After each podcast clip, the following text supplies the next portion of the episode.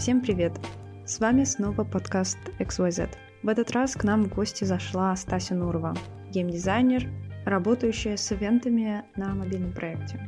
Мы обсудили, почему из саппорта она перешла в геймдизайн, как получить нужные навыки и как пережить смену компании или жанра. Приятного прослушивания и берегите себя и тех, кто рядом с вами.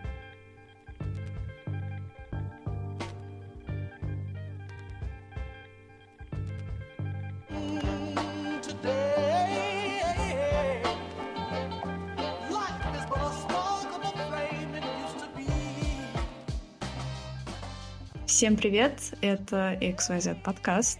Сегодня с вами, как всегда, София и Никита. Никита, помаши ручкой. Это я, да.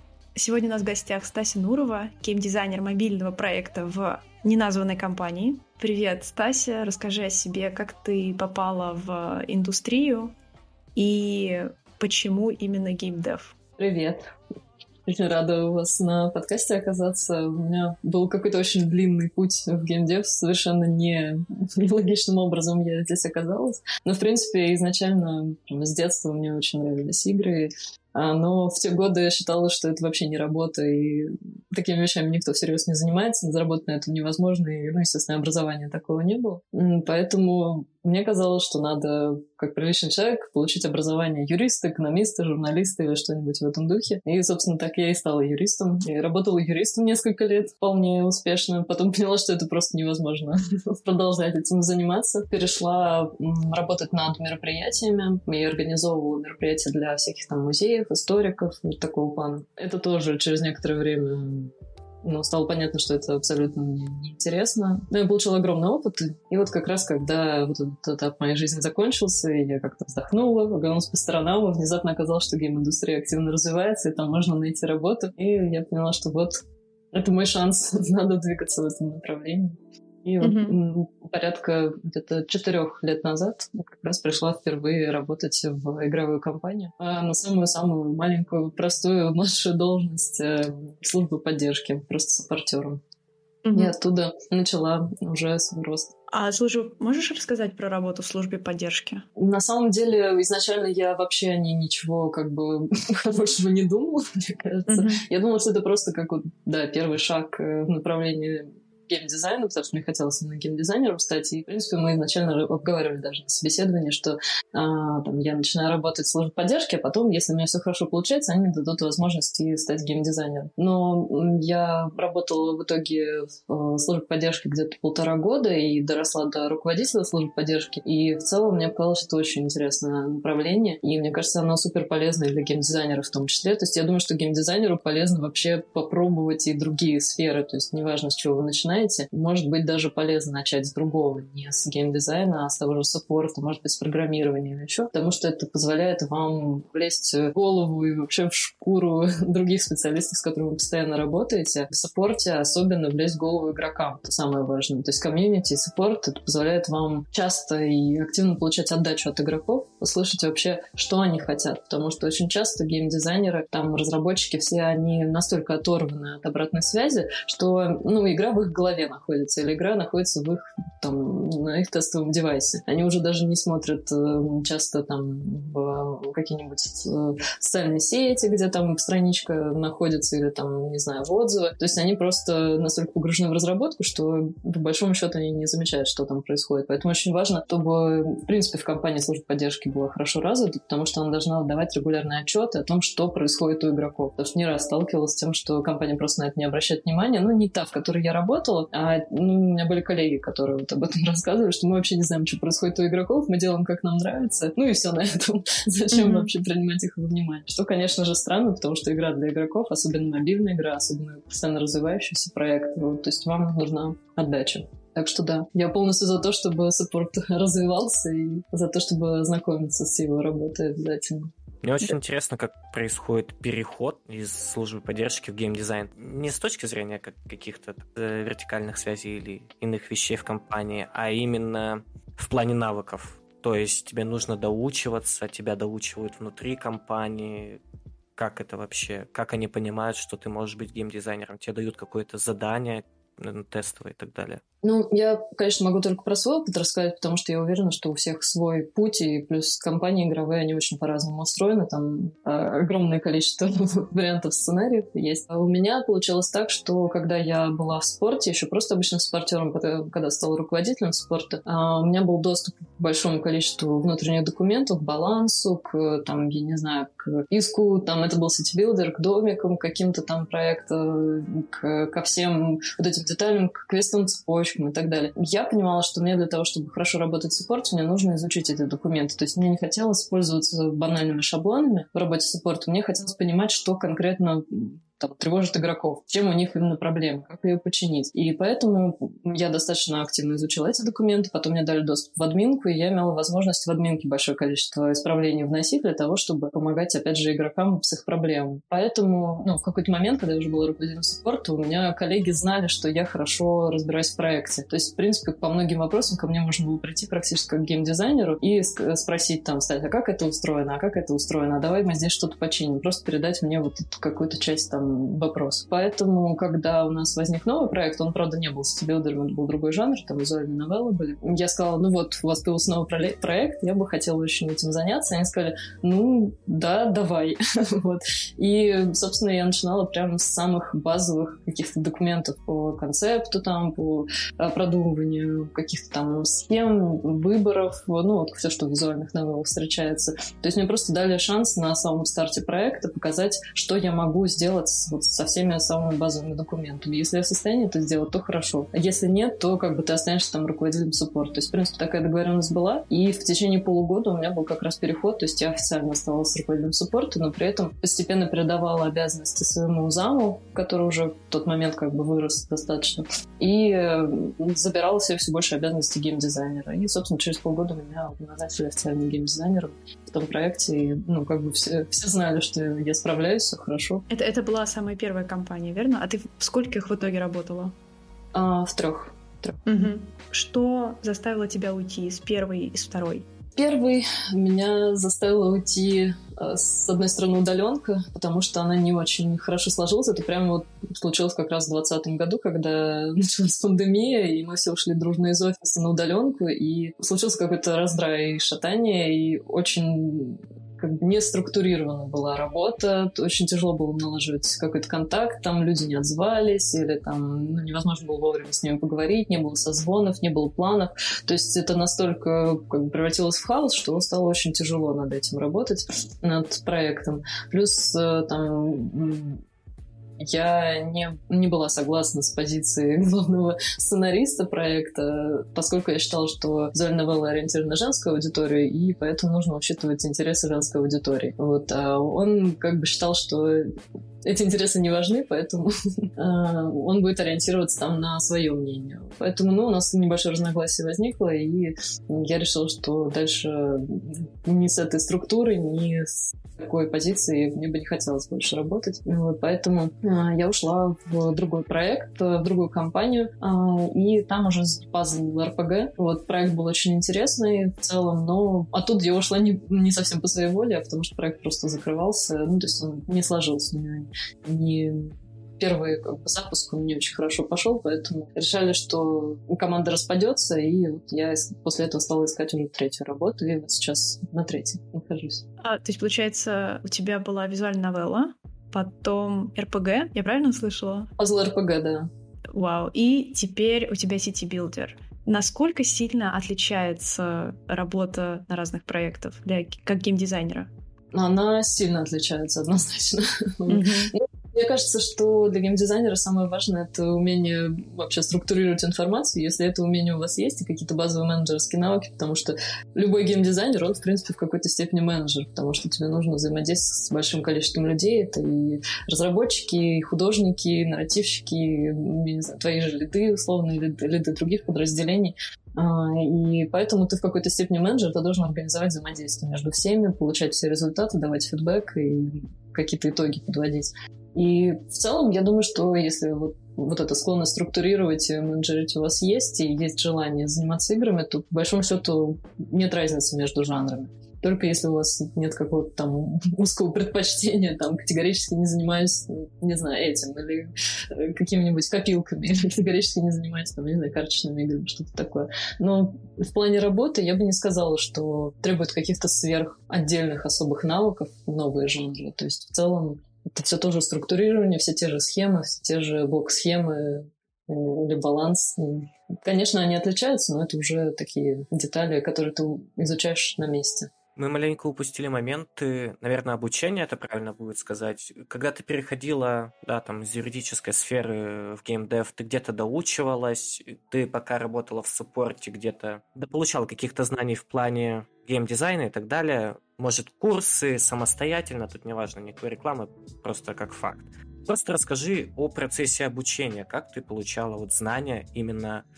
Ты начинала еще, когда была юристом, что-то там вкуриваться, вкуриваться, понимать специфику работы в геймдеве, да, там в том же QA или в поддержке.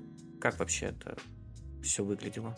Э, юристом я еще этим не увлекалась, это уже когда на мероприятие пришла, очень активно, еще более активно стала играть. Но когда занималась мероприятием, по большому счету, это настолько загруженные были дни, что вообще никакого дополнительного обучения там не могло быть.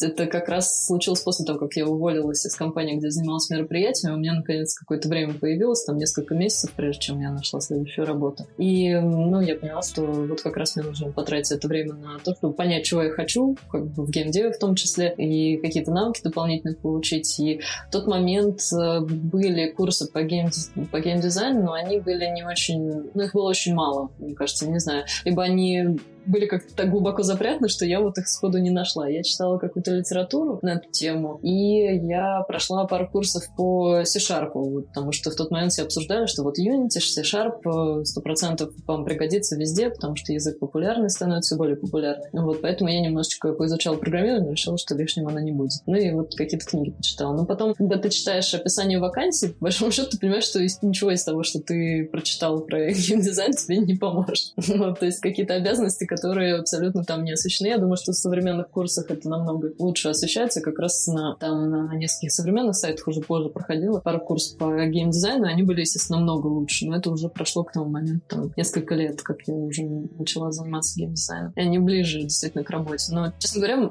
моя основная позиция, и она была такой с самого начала, и до сих пор такой же остается. Ты приходишь работать, и ты на работе получаешь эти знания. Потому что с очень большой вероятностью, вот у вас есть преподаватель на курсах, и у него есть опыт работы там в такой-то компании. Он приходит вам и на курсах рассказывает, как работать в такой-то компании. Вы приходите в другую компанию, и там абсолютно другие правила. То есть там, там другой подход, я не знаю, к просто передаче задач друг другу, там другой подход к общению с какими-нибудь там, не знаю, программистами, художниками и так далее. Там другой пул обязанностей, и то, что вам ваш там лектор сказал, что вот вы должны как геймдизайнер, например, подавать всегда идеи художникам, а они будут рисовать после вас, это вам ничем не поможет, потому что в другой компании вам скажут, вы вообще не имеете отношения к рту, и забудьте об этом, никакой, никакие ваши творческие идеи тут не имеют значения. А в другом месте там вас научат какому-нибудь очень глубокому балансу, а вы придете, у вас там будут шаблоны. Вот, то есть это очень ситуативные навыки, которые ты получаешь именно в той компании, где ты работаешь. Поэтому я думаю, что для общего понимания курсы все полезны, но по факту они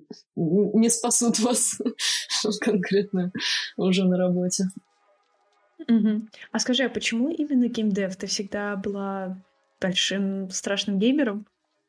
Ну, да, я играла, там, не знаю, с пяти лет практически, как у нас первые какие-то Atari, там появились самые простые самые древние компьютеры. Вот мне все это очень нравилось. Просто это долгое время, естественно, оставалось таким хобби, больше увлечением. Уже потом стало понятно, что можно еще и работать в этой сфере. Но на самом деле я со временем поняла, что мне очень подходит работа геймдизайнера не просто потому, что мне нравятся игры, а потому что она объединяет в себе а, большое количество навыков, которые как, я долгое время не знала, куда применить, потому что тебе хочется, ну, мне, по крайней мере, хотелось и а, многие вещи и структурировать, и заниматься творчеством, и, может быть, какие-то простые повторяющиеся действия, там, типа забивки в админку. Мне тоже это все нравится, но где найти то место, где это все применимо? Обычно тебя, тебя требует либо одно, либо другое, либо третье. А геймдизайн, мне кажется, в этом плане довольно уникальная область. Может быть, и физиком, и лириком, и там математикой увлекаться, и архитектурой, и там, не знаю, искусством. И все твои навыки как раз-таки там и пригодятся. Плюс вот эта вот склонность там к организации, структурированию, она тоже очень полезна. Тогда это свойственно было, и вот я думаю, я нашла себя в этом. А, а что стало самым неожиданным, когда ты пришла в профессию в итоге? Может быть, что что-то, чего ты не представляла, может быть, раньше в гейм-индустрии, вдруг, ой, а так вот это надо делать, оказывается.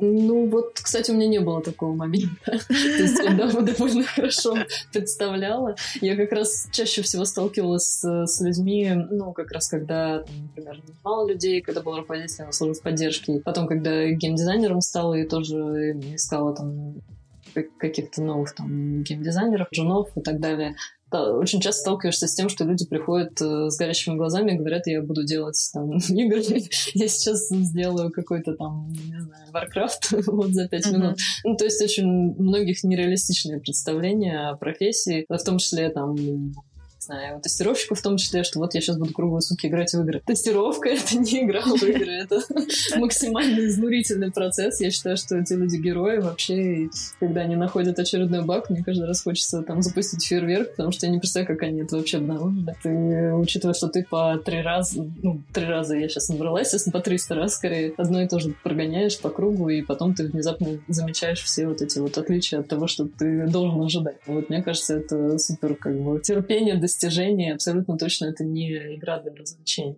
Поэтому я думаю, что вот этот важный момент, который всем, кто идет в геймдев, нужно понимать, что вы не играете в игры, вы их делаете, это, это работа на сто процентов. Мне кажется, сейчас есть такой тренд развенчивания мифов о гейм Деве и о том, что там действительно нужно работать, а не просто играть. Да. Мне кажется, есть просто сейчас такая тенденция. Да, Никит? Да, просто раз мы заговорили об обязанностях, я хотел узнать, расскажи о своих повседневных, ежедневных, регулярных обязанностей?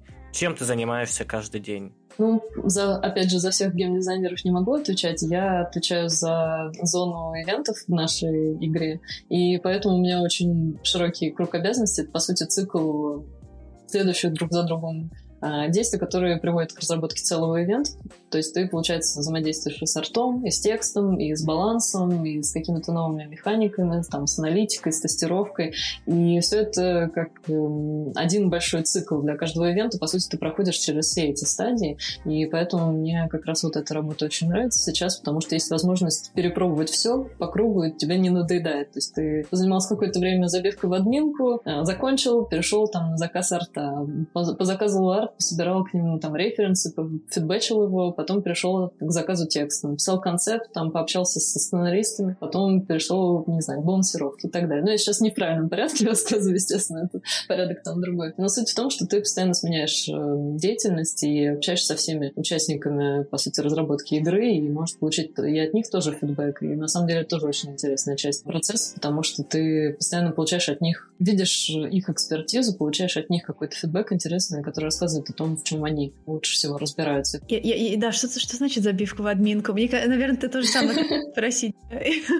Ну, по сути, у каждой игры, я думаю, там, не знаю, 99% игр есть, э, скорее всего, админка, а, административная панель, в которой находятся все сущности игры, и если у тебя появляется новая сущность, то, то по сути, ты заходишь туда. Это как, не знаю, если прям совсем упростить, это, наверное, как база данных, э, которая говорит о том, что в игре есть, условно, такие-то домики, такие-то квесты, такие-то, не знаю, ресурсы, и ты их все вносишь, потом связываешь их между собой определенным образом, и они затем появляются в игре, если прям совсем упростить простите. Я хотел уточнить, э, что подразумевает под собой геймдизайнер ивентов, потому что ну, это не широкий, не широко распространенный термин. И у меня в голове два, две его трактовки. Это человек, который пишет пишет, разрабатывает все игровые э, события, или это человек, который разрабатывает специальные игровые события, то есть, например, там запускаем ивент на Новый год, и ты разрабатываешь какие-то новогодние механики,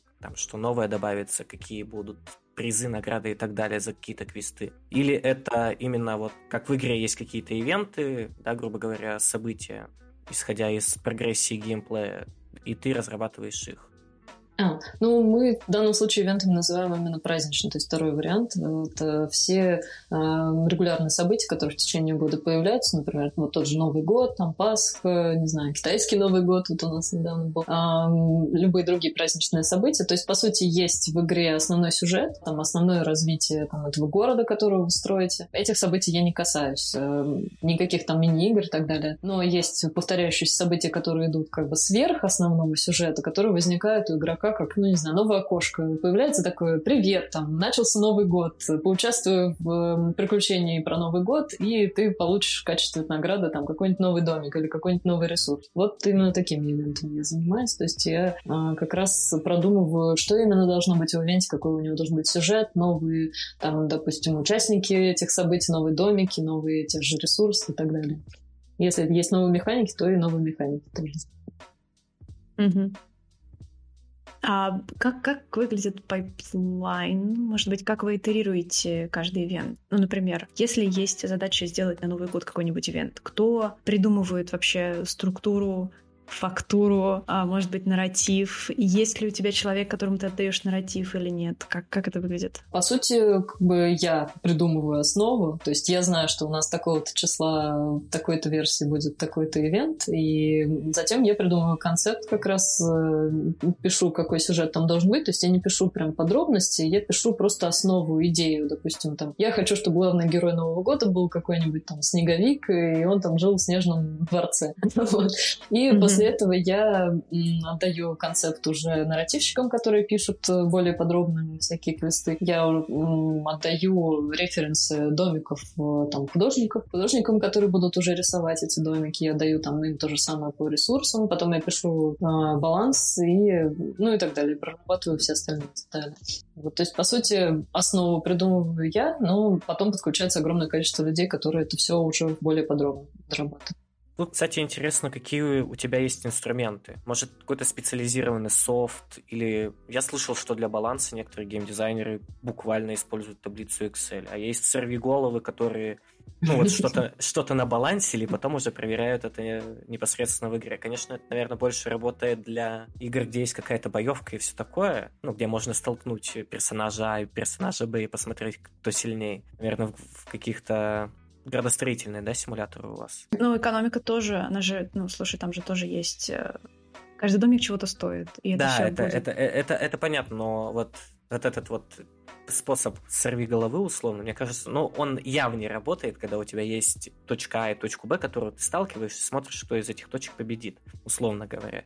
Да, и мне интересно просто, какие у тебя есть, опять же, софт, инструменты и так далее. Ну, на самом деле, никаких сверхинструментов нет. На всех проектах, где я работала, это всегда были таблицы. Просто это не таблицы Excel, это Google, э, Google таблицы, потому что таблицы Excel пересылать друг другу замучаешься. Вот, а Google э, таблицы, они, естественно, тебе позволяют онлайн работать с большим количеством людей одновременно. Вот, а так, э, это, ну, баланс складывается со временем на каждом проекте, поэтому э, ты просто приходишь, ты видишь, как выглядит стандартный баланс какого-нибудь ивента, и потом если э, эти ивенты действительно становятся достаточно стандартизированными, то есть какое-то там однообразие появляется, не обязательно, что они одинаковые, но есть какие-то повторяющиеся механики или повторяющиеся типа квестов и так далее, то, естественно, можно и стандартизировать дальше и баланс. То есть ты можешь уже вывести некие шаблоны, которые просто заполняются за 5 минут вместо того, чтобы продумывать каждый раз, куда какую формулу вставлять.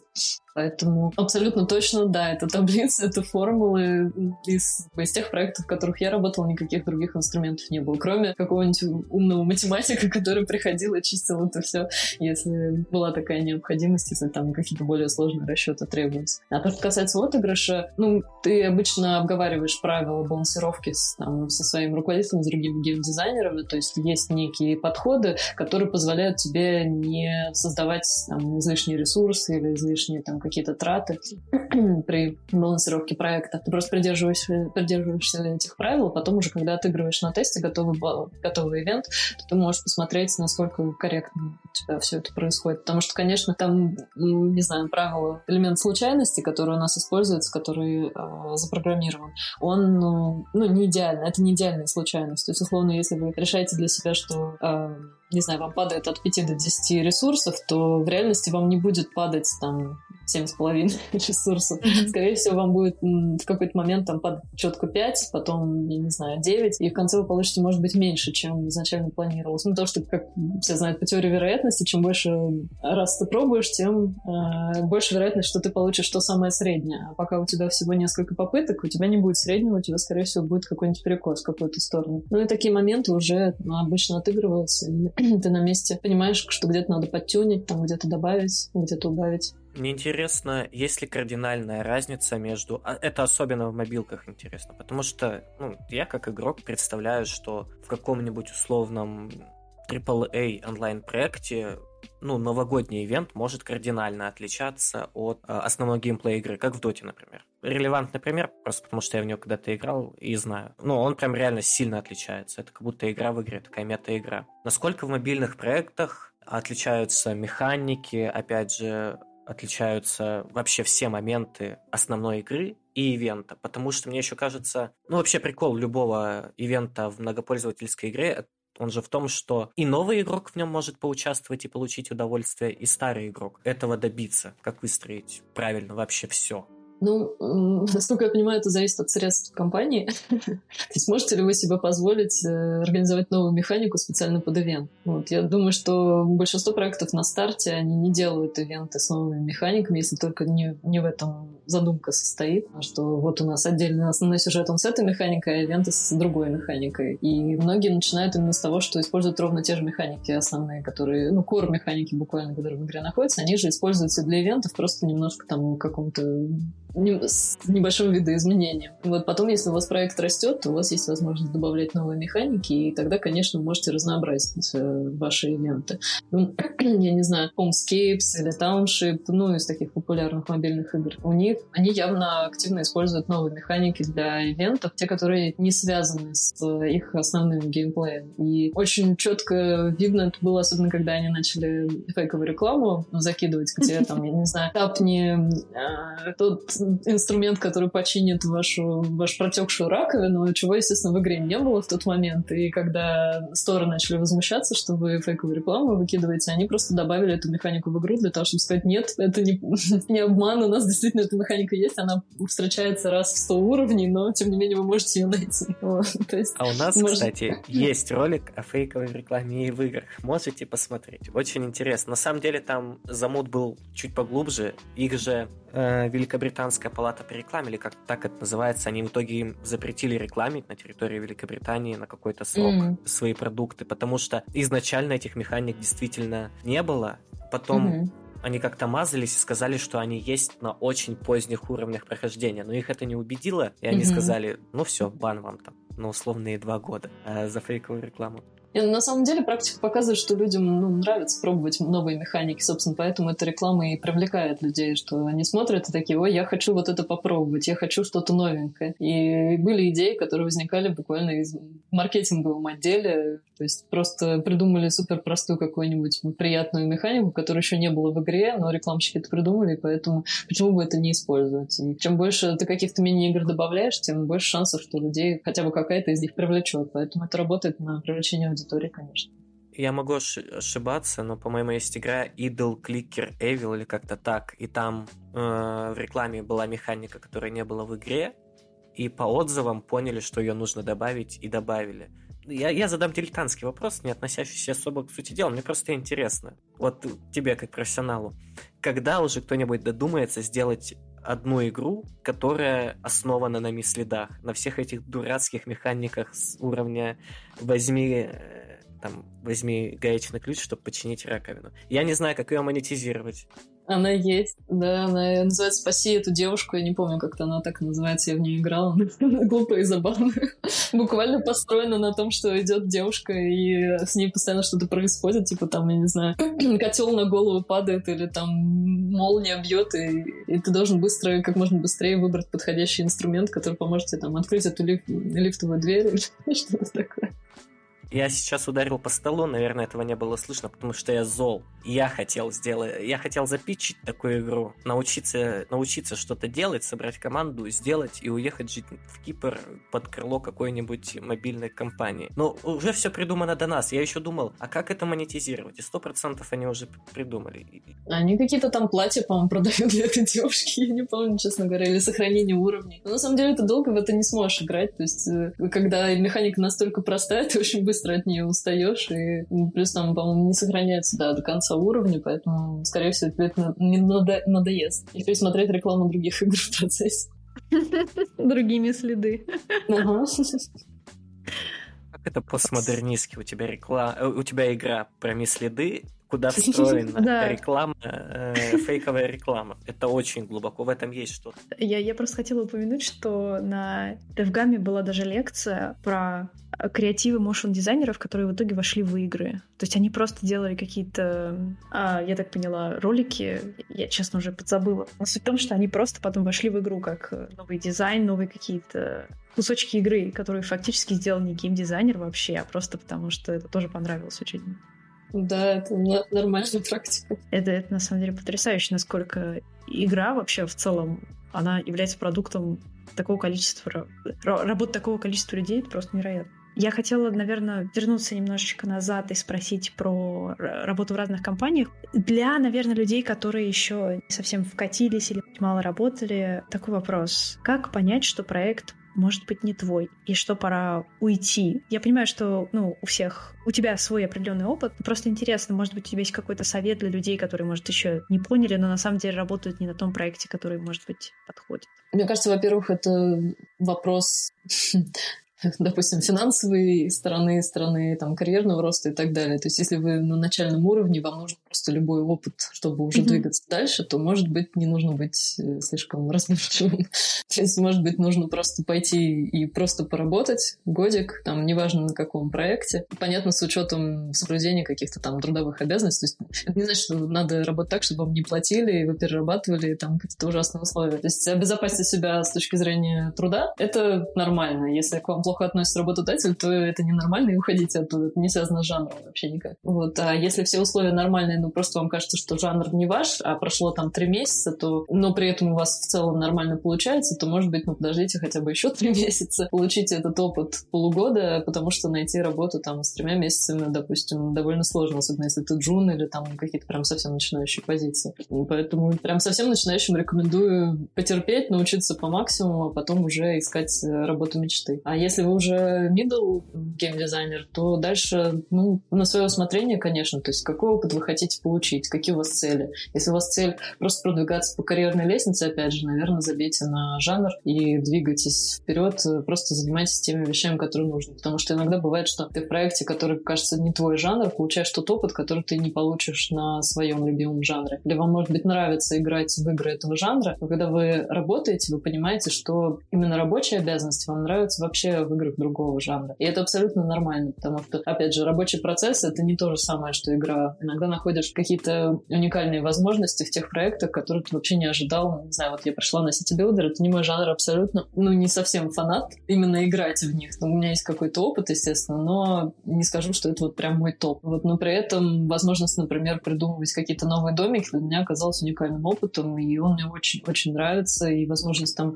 изучить баланс тех же ивентов тоже для меня меня стало открытием. То, как, как бы, какой подход там моей компании к этому, он меня абсолютно устраивает и как раз помог мне влиться. Я понимаю, что это полезно для там, понимания баланса вообще многих других игр из-за того, насколько он сложный. Вот, поэтому я бы сказала, что в первую очередь ориентируйтесь на то, нравятся ли вам рабочие процессы, а не жанры. Вот, mm-hmm. И если вам нравятся рабочие процессы, то, может, вам не так уж важно, над какой игрой вы работаете, вы получаете удовольствие именно от того, что вы делаете по работе. С какими там специалистами вы сталкиваетесь, это тоже имеет значение. Я думаю, как с любой работой, основной ответ заключается в том, что поймите, какие цели у вас, что вы хотите. Mm-hmm. Вы хотите стать суперспециалистом по, не знаю, визуальным новеллам, работайте в визуальных новеллах. Или вы хотите хорошо разбираться в балансе, наверное, вам нужно пойти в ту игру, в которой есть сложный баланс, потому что не во всех играх сложный баланс. Найдите себе именно то, что вам нужно. Если вы любите Immersive Sim, это не значит, что вам не понравится балансить какие-нибудь файтинги. Да, абсолютно. Я думаю, что вполне возможно, что вам как раз файтинг подходит больше именно для того, чтобы разобраться в балансе. Да, мне очень интересно, какие харды должны быть у геймдиза на разных ступенях карьеры. То есть, какими хардами ты должен обладать, когда ты джун, какими, когда ты middle, и какими, когда ты senior. И вообще различаются ли, ли они кардинально.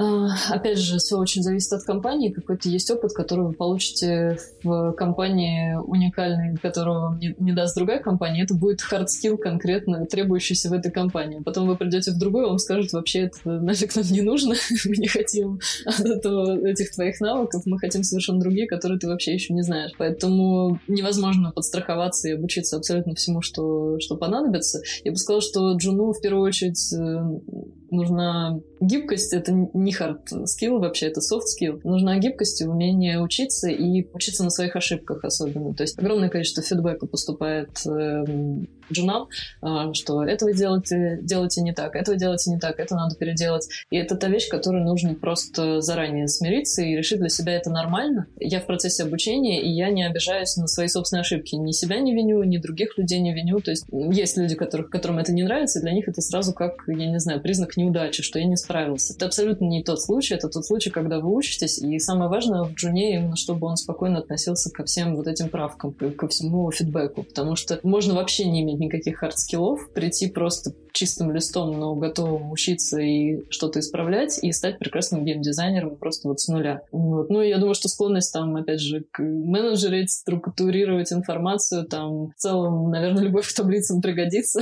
вот. И какие-то творческие там задатки, они тоже будут полезны. Но для джуна гораздо важнее желание развиваться в области, чем прям иметь хардскиллы. Тут бывали случаи, когда я или мои коллеги нанимали людей, которые действительно не имели вообще никакого опыта, но очень сильное желание, и они действительно очень быстро и хорошо развивались. Так что hard skill там вообще не важно для джуна. Но для мидла, я думаю, понятно. Hard skill нужен тот, который требуется в вашей компании. Вы уже раз, развелись, вы уже знаете, как пользоваться теми инструментами, которые ваша компания использует для разработки этих игр. Если у вас есть Unity, то ну, ты должен знать Unity. Если у вас какая-то админка, то, наверное, хорошо понимаешь, что в этой админке происходит там хотя бы по своей части. То же самое касается ну, всех остальных вещей, то есть в зависимости от того, какие у вас обязанности, теми инструментами вы должны уметь хорошо и быстро пользоваться и как минимум а, быстро находить информацию. То есть это как э, в духе я умею пользоваться Гуглом. Что это значит? Я умею задавать запрос тот, который приведет меня к нужному ответу. То есть middle, я думаю, должен знать, к какому специалисту пойти, чтобы он рассказал, как сделать то, что он не знает.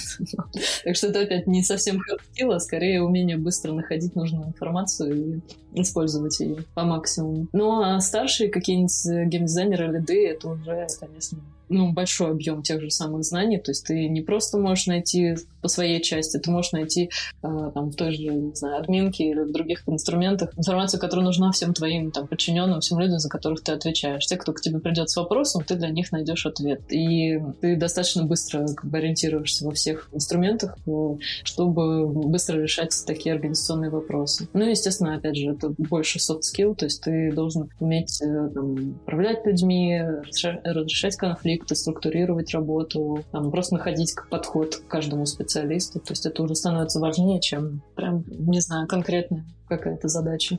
Да, вообще интересно, какую... Мне всегда казалось, что вот софт-скилловые профессии, это вот что-то вроде нарративщика, геймдизайнера, менеджера и так далее, люди, которые чаще всего взаимодействуют с другими специалистами, там, с программистами, у которых работа, ну, не в обиду сказать, чуть более интровертна. Ты все-таки занят чисто техническими вещами. Тебе сказали написать, ты написал. А здесь вот что-то такое творческое, и интересно, кем нужно человеком быть. Ну, софт-скиллы же, они, в принципе, про, вот про то, какой ты человек добрый, веселый, открытый, закрытый и так далее. Кем должен быть геймдизайнер? Ну, по крайней мере, знаешь, не то, что вот в методичке геймдизайнеров написано, ты должен улыбаться и должен уметь идти на контакт. По твоему опыту, каких людей больше хотят видеть компании? Ну, я бы, честно говоря, не сказала, что геймдизайнер обязан быть веселым, добрым и хорошим. И софт-скиллы, они скорее не про то, какой ты человек, а про то, как ты общаешься с другими людьми. Ты можешь по жизни быть абсолютно нелюдимым, там, не знаю, саркастичным, там, циничным, что угодно, мрачным, меланхоличным, вот, но при этом ты... Э, софт-скиллы, в первую очередь, это уважение к чужому труду. То есть ты должен понимать, что другие люди также заняты работой. Твоя работа не самая важная. Твоя работа — часть просто командной работы работы. И твоя задача сделать так, чтобы ну, всем с тобой было комфортно работать. Это значит, что ты делаешь, ты выполняешь как бы свои задачи, ты делаешь это вовремя. Если ты не можешь делать это вовремя, ты предупреждаешь людей об этом. Ну, то есть это какой-то вопрос, я не знаю, и порядочности в том числе. Ты не подставляешь своих коллег и обеспечиваешь им выполнение своих задач так, чтобы они могли справиться со своими задачами. То есть ты не тормозишь процессы, ты не усложняешь для них эту работу. И ты адекватно реагируешь, опять же, на их фидбэк и на их э, результаты работы. Мне, например, кажется очень важным, ну, это вывод, который я для себя сделала в процессе работы, что если ты работаешь очень с творческими людьми, с нарративщиками, с художниками, особенно, очень важно давать им положительный фидбэк. Вы можете найти хоть 150 ошибок, там, я не знаю, или там, хотеть что-то поправить в том, что они сделали, но вы должны сказать им, что их труд, он важен. Скажите хотя бы про три детали, которые вам понравились. И лучше всего с этого вообще начинать. То есть вы в первую очередь скажите, о, какая классная у тебя шутка получилась, я не знаю, какое прекрасное дерево тут нарисовано и так далее. А потом уже рассказывайте про все остальные детали, которые вам не понравились, если вы какие-то итоги подводите вообще работы.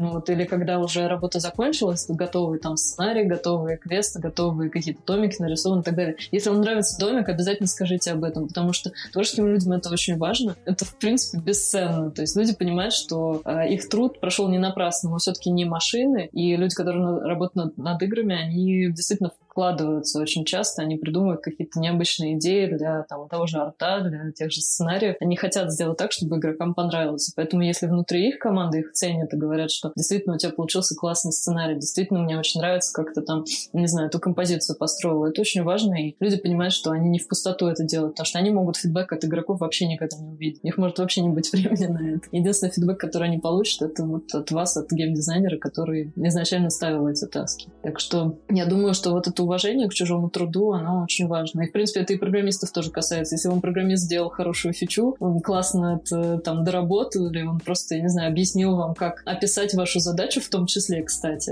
обязательно его поблагодарите за это, потому что он тоже вложился и добился каких-то значимых результатов. Угу. Ну да, потому что если связываться, мне кажется, с работником только в том случае, если что-то не так, то создается впечатление, просто все плохо делает. Ну, на самом деле, мне кажется, это тот момент, который ну, ты можешь на себе оценить. То есть, хочу ли я получить положительный фидбэк? Конечно, хочу. Я хочу, чтобы мой лид мне сказал, что я молодец. Я хочу, чтобы там, не знаю, художники сказали мне, что у меня классная идея насчет нового домика. Я хочу, чтобы там кто-то еще, не знаю, нарративщики сказали, что я интересный концепт придумал. Если вы хотите эту реакцию получить, то сто процентов ваш коллега хочет ровно то же самое. Поэтому дайте ему эту реакцию, вам как бы это ничего не стоит, и человеку приятно, это очень сильно мотивирует всю команду как бы работать дальше над проектом. Так что я думаю, это очень важный момент. Просто банальная вежливость. Говорите людям спасибо, говорите людям, пожалуйста, относитесь к ним по-человечески. Это и есть софт-скиллы, и они очень полезны в работе, потому что они просто создают нормальную атмосферу и обстановку. Круто. Слушай, а, а тимбилдинг э, — это вообще рабочая штука с твоей? Ну, как, как тебе кажется?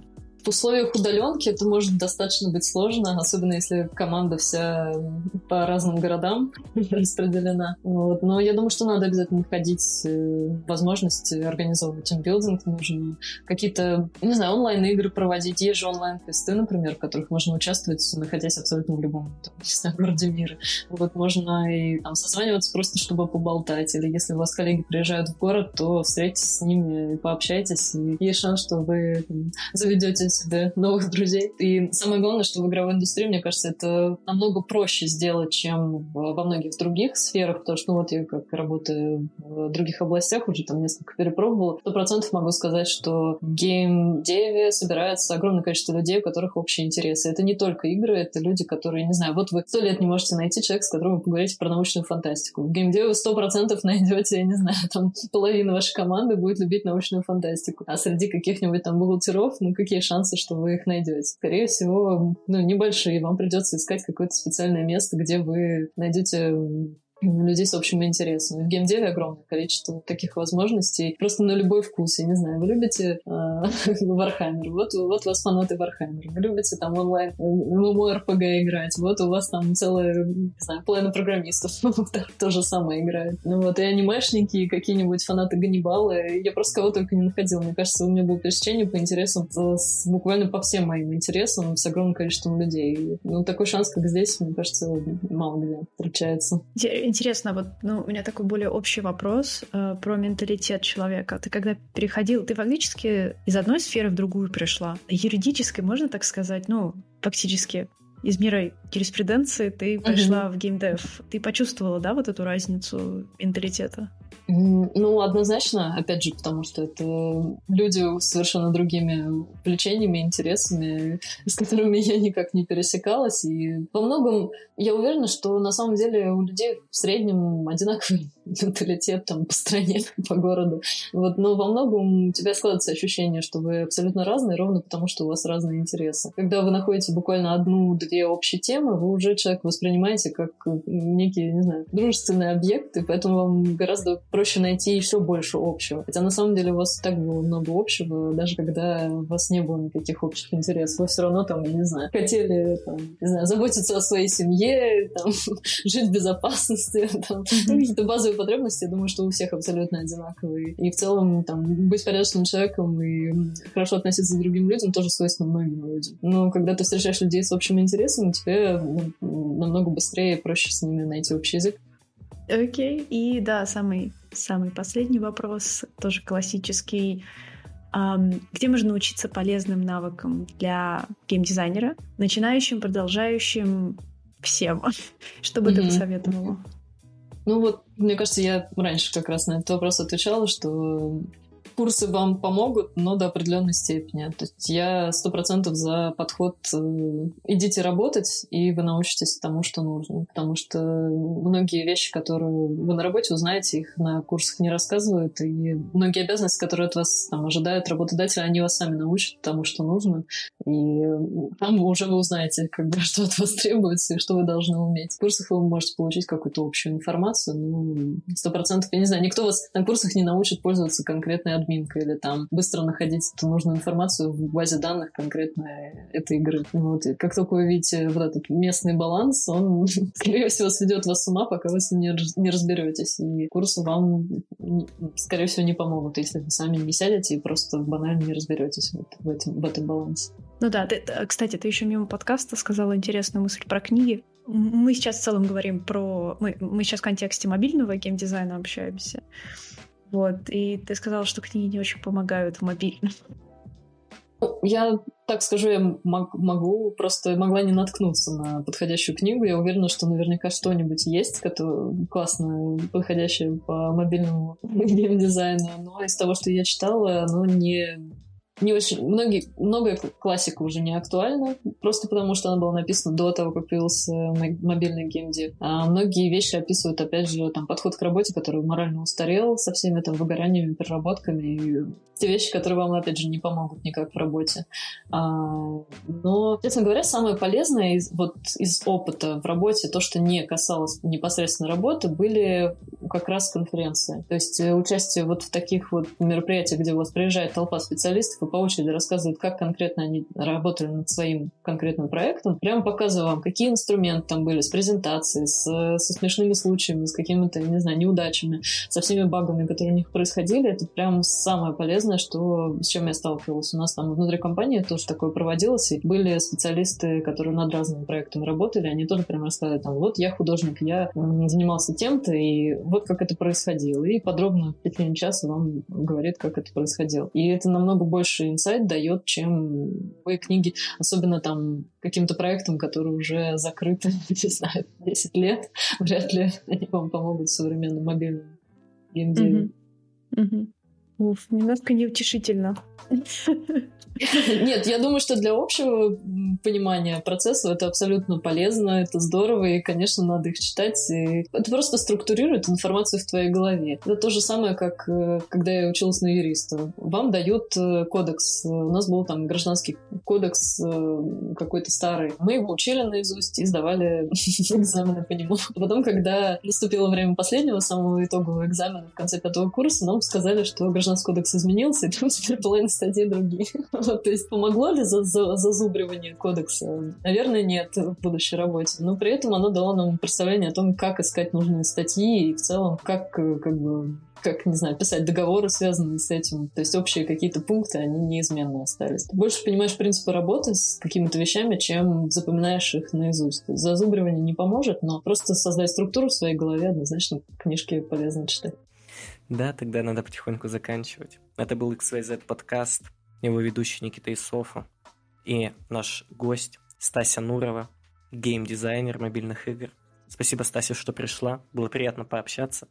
Спасибо, что пригласили, взаимно. Всем пока. Софа, ты попрощайся хоть. Да, пока-пока.